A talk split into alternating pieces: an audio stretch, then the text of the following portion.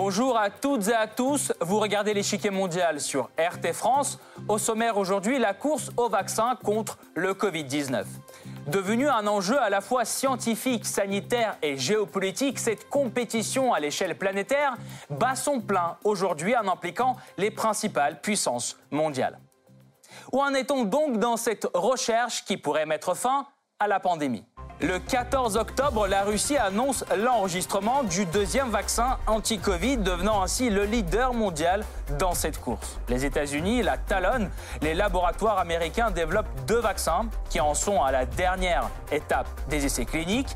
La Chine, elle, commence déjà la vaccination de masse sans que l'étape finale des essais soit terminée. Selon les prévisions de l'OMS, au moins un vaccin sera approuvé par l'organisation d'ici la fin de l'année. Seul problème, nombre de pays à haut revenu, représentant seulement 13% de la population mondiale, ont déjà mis la main sur plus de la moitié des doses des principaux fabricants. Afin d'assurer l'accès équitable au vaccin, l'OMS lance un dispositif mondial. C'est l'initiative ACT. Elle vise à développer un remède universellement accessible. L'action de ce groupe est financée par les membres, parmi lesquels sont 14 pays développés, l'Union européenne et d'autres organisation.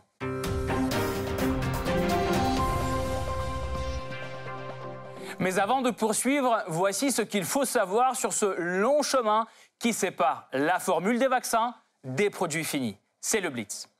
En général, la mise au point d'un vaccin prend entre 7 et 10 ans. Pourtant, avec le Covid-19, les chercheurs du monde entier se voient obligés de réduire cette durée à un an ou deux ans seulement. Tout commence par des essais dits précliniques. Ceux-ci se déroulent en laboratoire sur des morceaux de tissus humains et animaux, puis directement sur des animaux. Une fois que ces essais sont validés, le vaccin peut passer aux essais cliniques qui se déroulent, eux, en trois étapes. D'abord, on l'administre à un groupe de 10 à 100 personnes. Si tout se passe bien, on élargit ensuite le nombre de personnes jusqu'à plusieurs centaines. Enfin, la troisième phase consiste à tester le vaccin à grande échelle sur plusieurs milliers de personnes. En cas de succès, le vaccin se fait enregistrer auprès d'une instance nationale ou internationale.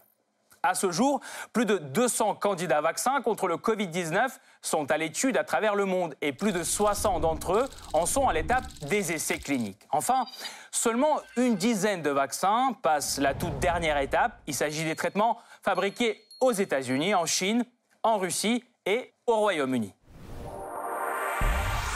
Depuis le début de la pandémie du nouveau coronavirus, les principales puissances mondiales poursuivent une course acharnée contre la montre pour trouver un vaccin contre le Covid-19. Leader actuel dans cette compétition, la Russie déclare avoir enregistré deux vaccins.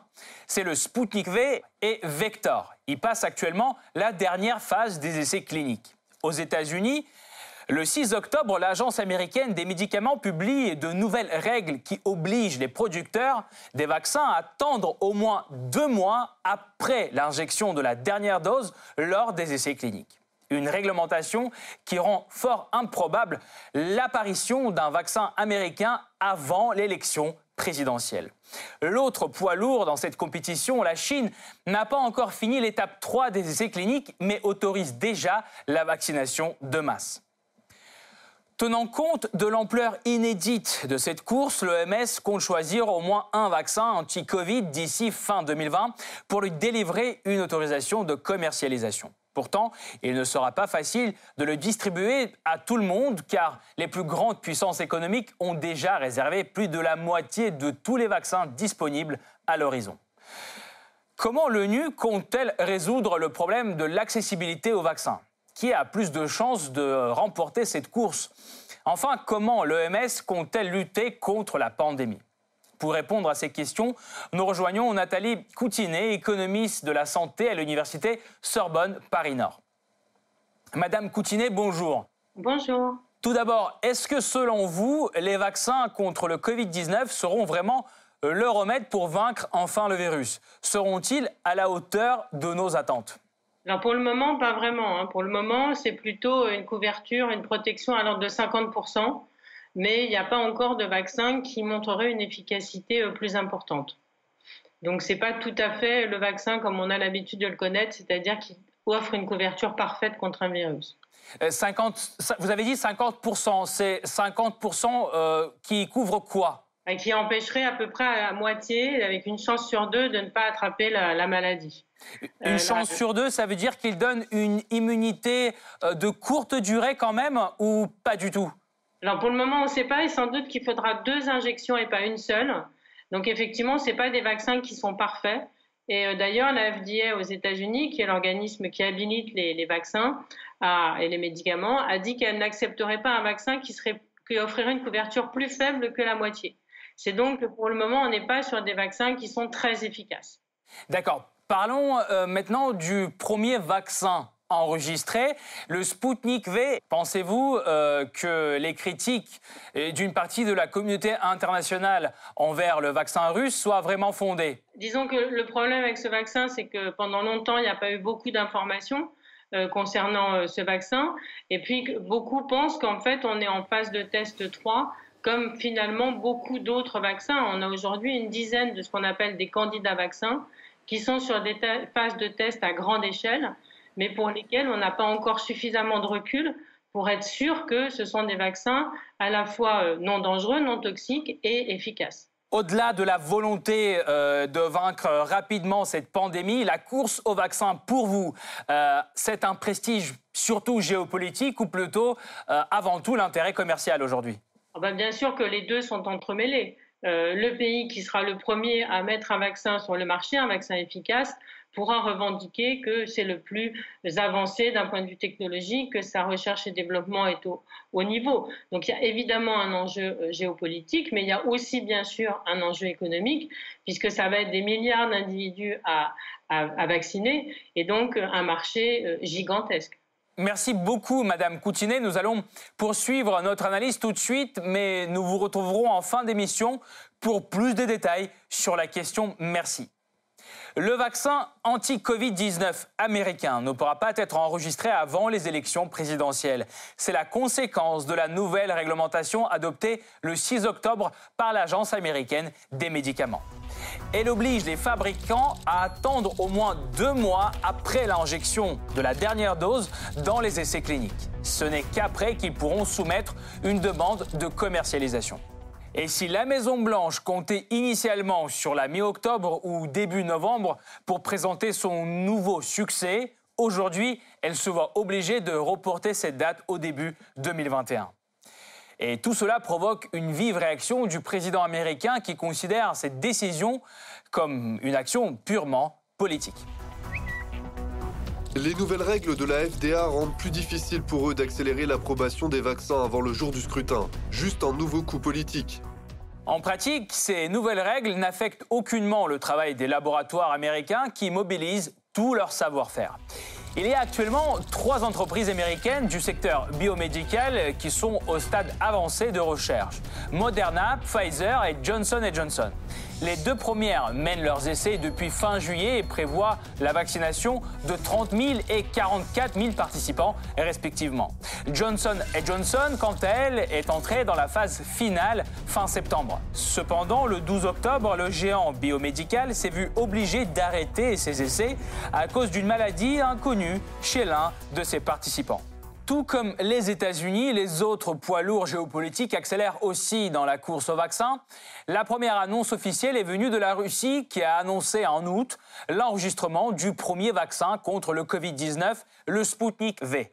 Ce matin, pour la première fois au monde, un vaccin contre le nouveau coronavirus a été enregistré. Je sais qu'il est assez efficace, qu'il donne une immunité durable. On aura besoin de vaccins et il y a un espoir d'avoir peut-être un vaccin vers la fin de l'année. Il y a un espoir.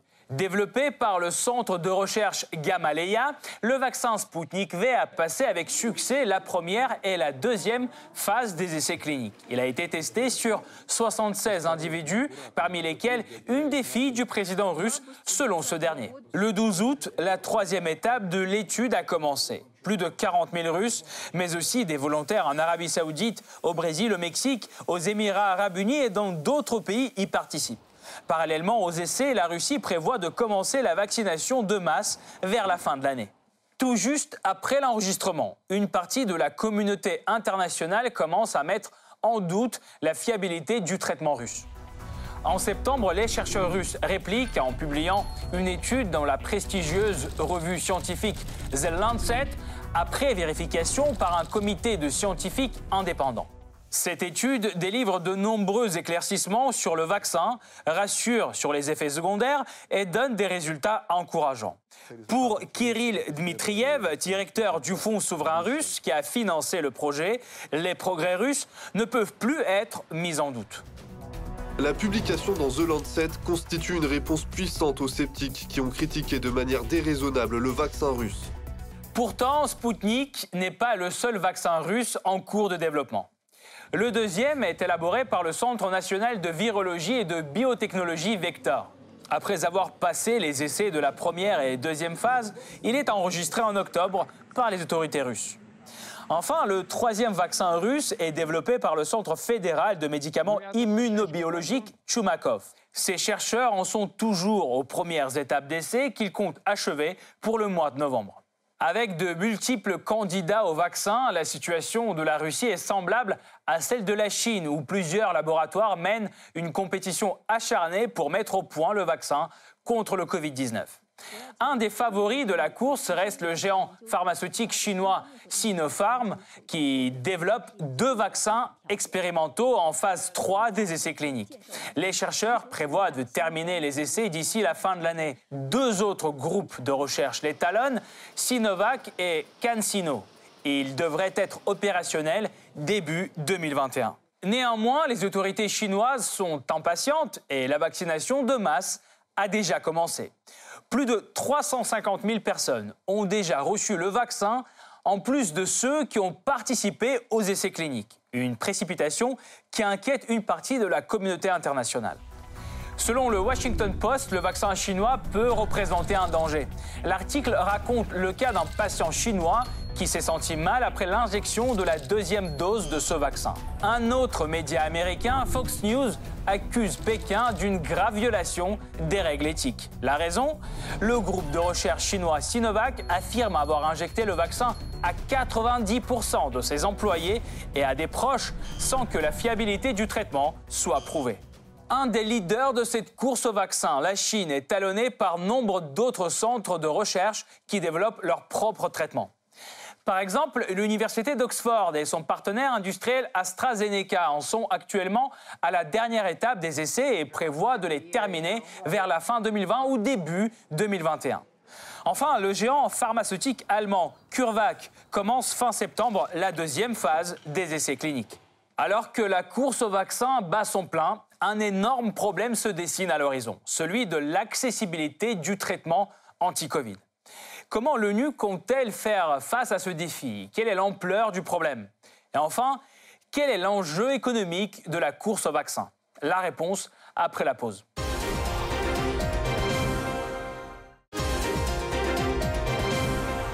Depuis le début de la pandémie, les laboratoires du monde entier sont sur le pied de guerre pour mettre au point un vaccin contre le Covid-19. Et aujourd'hui, il redouble d'efforts. Le virus est loin d'avoir épuisé ses forces et continue de faire des ravages dans tous les coins du monde.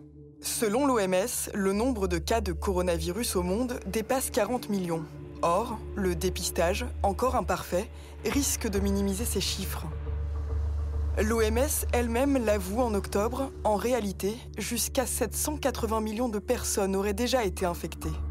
Quant aux victimes du virus, la barre mondiale d'un million de morts a été franchie fin septembre, selon les chiffres officiels. À l'exception invraisemblable de la Corée du Nord et quelques îlots isolés, la pandémie touche tous les pays, mais l'impact n'est pas uniforme. En effet, 70% des cas confirmés sont concentrés dans 10 pays. Pire encore, les trois premiers pays totalisent la moitié de tous les cas mondiaux. Les États-Unis sont en tête du classement depuis le 11 avril, soit depuis plus de six mois, ce fiasco interminable embrase la scène politique américaine et domine la campagne présidentielle. Extrêmement politisée, l'épidémie n'en est pas endiguée. En octobre, le bilan américain dépasse 220 000 morts et 8 millions d'infections.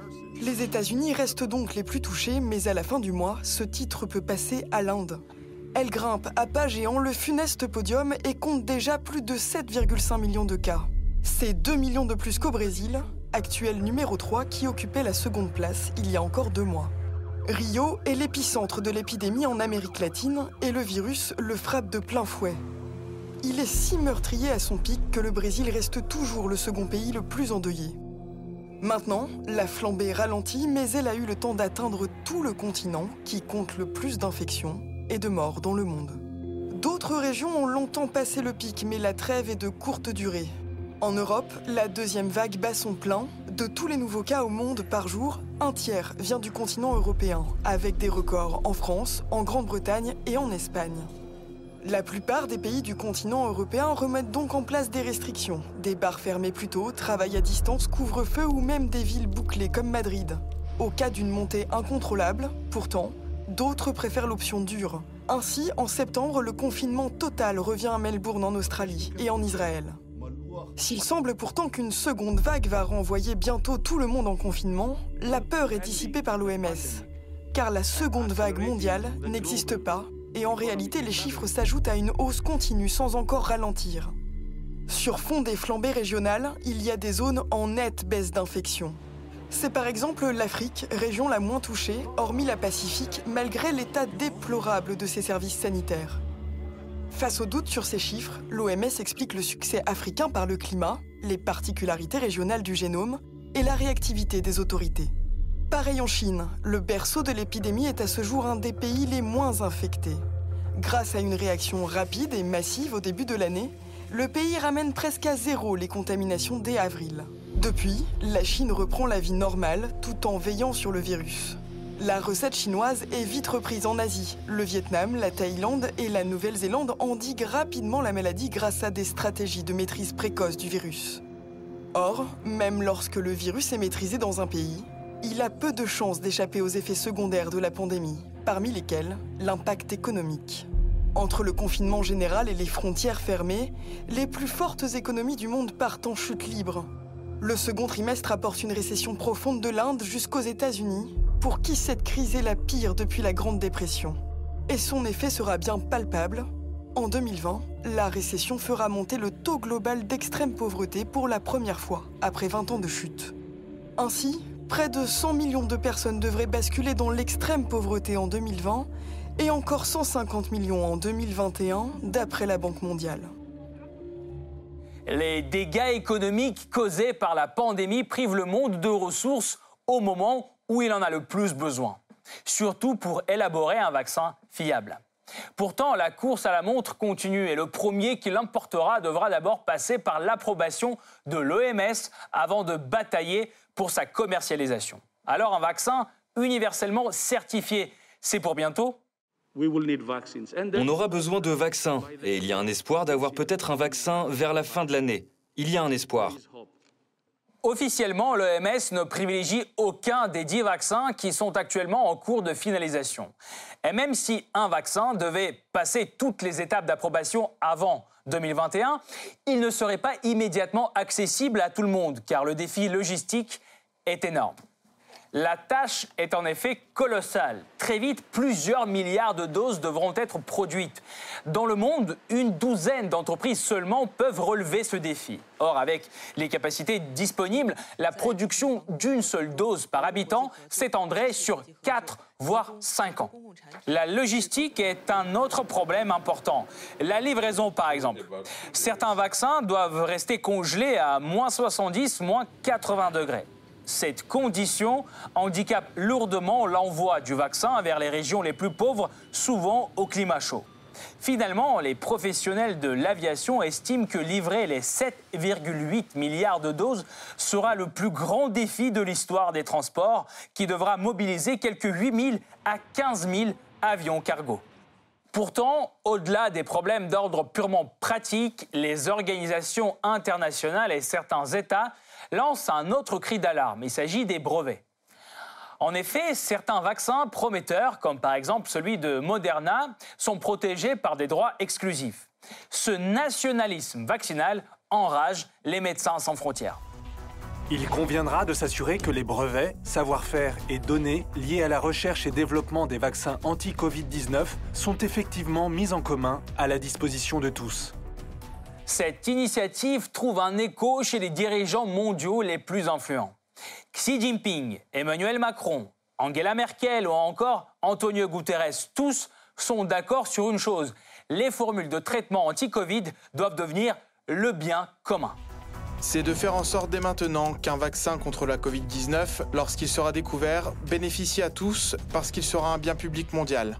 L'appel du président français semble être entendu. En septembre dernier, à l'Assemblée générale de l'ONU, une bonne dizaine de présidents invoquent une solidarité transnationale face au virus. Le concept d'un vaccin accessible à tous en tant que bien public mondial enthousiasme surtout les petits pays. En effet, l'égalité d'accès à ce traitement est pour eux une question particulièrement sensible. Et ils ont bien des raisons de s'inquiéter. Lors de l'épidémie de grippe A en 2009, les pays riches rachètent toutes les doses du nouveau vaccin et ne laissent rien aux pays les moins développés. Est-ce que cela risque de se reproduire en 2020 Selon l'ONG Oxfam, absolument oui. D'ores et déjà, une poignée de pays aisés, représentant 13% seulement de la population mondiale, ont déjà réservé plus de la moitié de tous les vaccins en développement contre le Covid-19. La Deutsche Bank confirme, six pays ont précommandé bien plus qu'une dose par habitant. Les méga stocks britanniques, américains et canadiens suffiront pour vacciner chaque citoyen cinq fois. Le Japon et l'Union européenne talonnent les leaders et comptent 4 vaccins précommandés par habitant. Et enfin, l'Australie entend acheter 3 doses par habitant.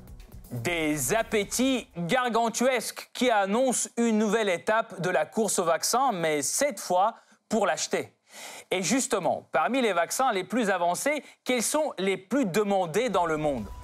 Eh bien, parmi les leaders des commandes, la société américano-allemande Pfizer BioNTech la britannique AstraZeneca, la française Sanofi et deux firmes américaines, Johnson Johnson et Moderna. Ces vaccins occidentaux sont assez chers et la plupart des précommandes viennent d'Europe, d'Australie et d'Amérique du Nord. Cependant, en dehors de ce club restreint, les vaccins russes et chinois, plus accessibles, trouvent aussi leurs clients. Selon Moscou, son Sputnik V, le premier vaccin contre le Covid-19 annoncé au monde, cumule déjà 1,2 milliard de précommandes par une cinquantaine d'États d'Asie, d'Afrique, de l'Amérique latine et du Moyen-Orient.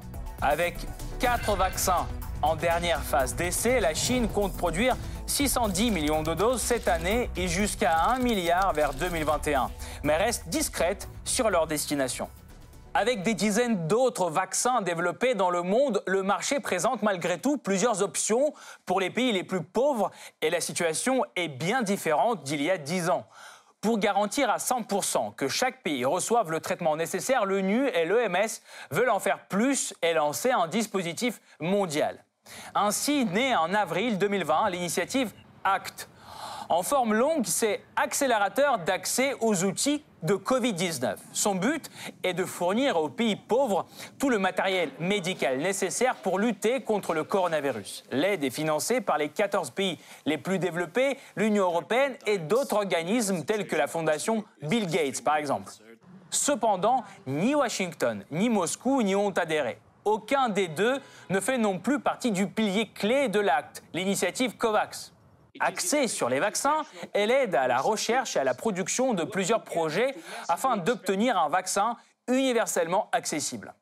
Autre engagement clé, le COVAX garantit à tous les membres au moins 20% des vaccins nécessaires pour leur population. Un autre point important, selon les termes de COVAX, les pays riches seront obligés de partager leur stock avec les pauvres. Plus de 170 pays se sont engagés auprès de COVAX, dont la Chine depuis très récemment. Pour mieux comprendre cette course au vaccin, nous rejoignons à nouveau Nathalie Coutinet, économiste de la santé à l'université Sorbonne Paris-Nord. Madame Coutinet, aujourd'hui, plus de 150 vaccins anti-Covid sont en cours de développement. Le monde a-t-il vraiment besoin d'une telle quantité? Non, bien sûr, nous n'avons pas besoin de 150 vaccins. Un seul nous suffirait. Le problème, c'est qu'aujourd'hui, il y a différentes technologies qui sont traitées euh, pour euh, trouver un vaccin, qu'il y a beaucoup d'équipes de recherche qui se sont lancées et qu'on met toutes, finalement, on essaie de mettre toutes les chances de notre côté pour trouver ce vaccin. Et donc, différentes euh, dans différents candidats vaccins ont été étudiés. Alors, il y en a 150 effectivement, mais il n'y en a qu'une dizaine qui est en phase de test, donc euh, en phase de test 3, c'est-à-dire sur grande cohorte.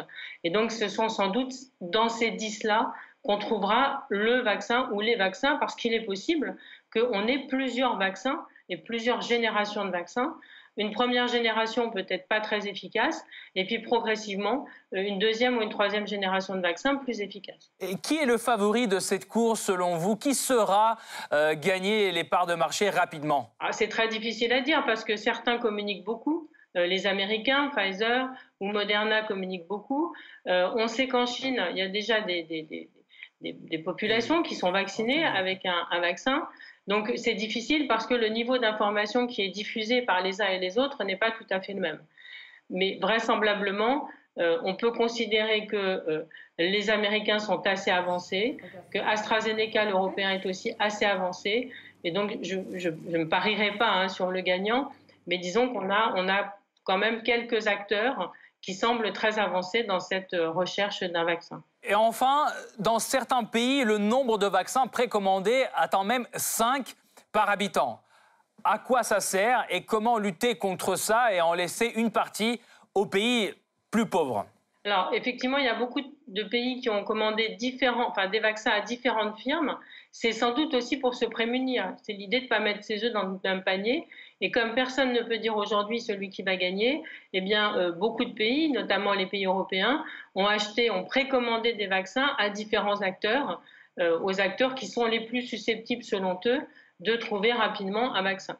Donc, c'est plutôt l'idée de ne pas commander qu'à une firme et de prendre le risque que ce ne soit pas elle qui trouve, mais plutôt de commander à plusieurs firmes. Alors, l'Europe a aussi commandé beaucoup de vaccins dans l'idée de euh, pouvoir faire des réserves aussi pour les pays du Sud qui ne pourraient pas en avoir. Est-ce que effectivement euh, ces vaccins seront donnés aux pays du Sud?